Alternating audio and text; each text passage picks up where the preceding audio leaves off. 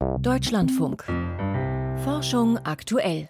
Die Bilder des James Webb Weltraumteleskops begeistern in ihrer Schönheit auch Laien. Und es entsteht der Eindruck, dass mit den vielen großen Teleskopen hier unten und den zahlreichen Satelliten im Weltraum jeder Winkel des Universums schon einmal gesehen wurde und die kosmischen Weiten gut erfasst seien. Doch eine Radioastronomin aus den USA berichtet nun von einem völlig überraschenden Fund. Ich bin nun verbunden mit meinem Kollegen, dem Astrophysiker Dirk Lorenzen. Herr Lorenzen, was hat denn die Astronomin beobachtet? Karen O'Neill hat eine große dunkle Galaxie entdeckt, wie sie das nennt.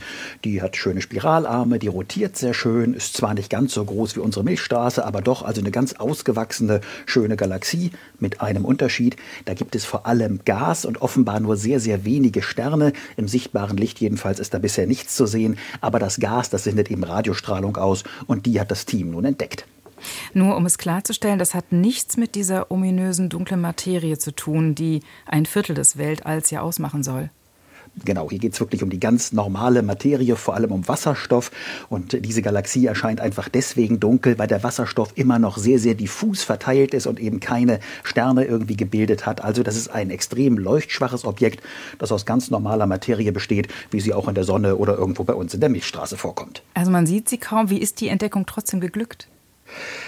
O'Neill und ihr Team, die arbeiten am Green Bank Observatory im US-Bundesstaat äh, West Virginia. Das ist äh, nach dem Radio, vor dem Radioteleskop in Effelsberg in der Eifel das größte frei bewegliche Radioteleskop. Und die hatten Routinebeobachtungen und haben dabei einen kleinen Fehler gemacht. Sie haben nämlich die falschen Himmelskoordinaten eingegeben. Das heißt, das Teleskop hat nicht ganz genau dahin geguckt, wo es hin sollte, sondern an eine etwas andere, sozusagen falsche Stelle. Und durch diesen Zufall hat man dann da trotzdem was gesehen. Man hat gemerkt, dass da was falsch ist, hat dann genauer nachgeguckt und dabei dann diese Galaxie Galaxie gefunden. Das Team spricht selber von einem tollen Glücksfall. Ähm, wie ist es denn möglich, dass eine Galaxie dunkel ist und offenbar nur aus Gas besteht?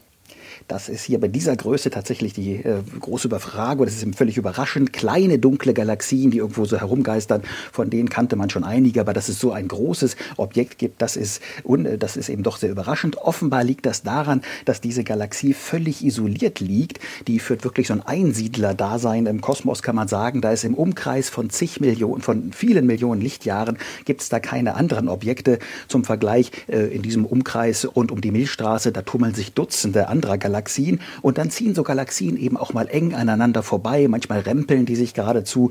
Dabei werden dann die Gasmassen regelrecht aufgemischt und bilden dann eben fast explosionsartig Sterne. Aber dieser einen Galaxie da draußen, etwa 300 Millionen Lichtjahre entfernt, der passiert das eben nicht. Hm. Lässt sich denn aus diesem Umstand ähm, etwas lernen über die Entwicklung von Galaxien? Das könnte, muss man sehr vorsichtig sein, aber vielleicht so eine der letzten Urgalaxien sein. Ein, zwei Milliarden Jahre nach dem Urknall sollten, sollte es eigentlich etliche solcher dunklen, gasreichen Galaxien gegeben haben.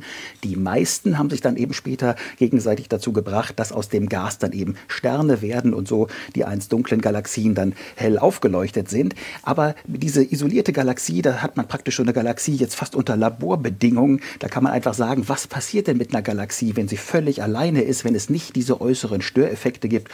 Insofern das interessant anzugucken, ob dann aus diesem sehr diffus verteilten Gas doch eben auch tatsächlich mal Sterne entstehen. Wieso wurde dieses Objekt denn bisher übersehen?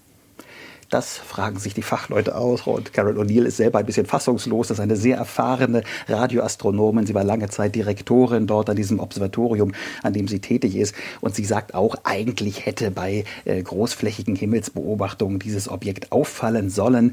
Sie sagt, es heißt zumindest, es kann nicht sehr viele dieser Objekte geben. Also es kann nicht sein, dass man davon sehr viele übersehen hätte. Aber klar, wenn man jetzt genauer an den Himmel guckt, dann wird man natürlich ganz besonders bei neuen Katalogen auf diese großen, dunklen Galaxien achten beobachten. Sind denn weitere Beobachtungen dieses jetzt entdeckten Objekts geplant?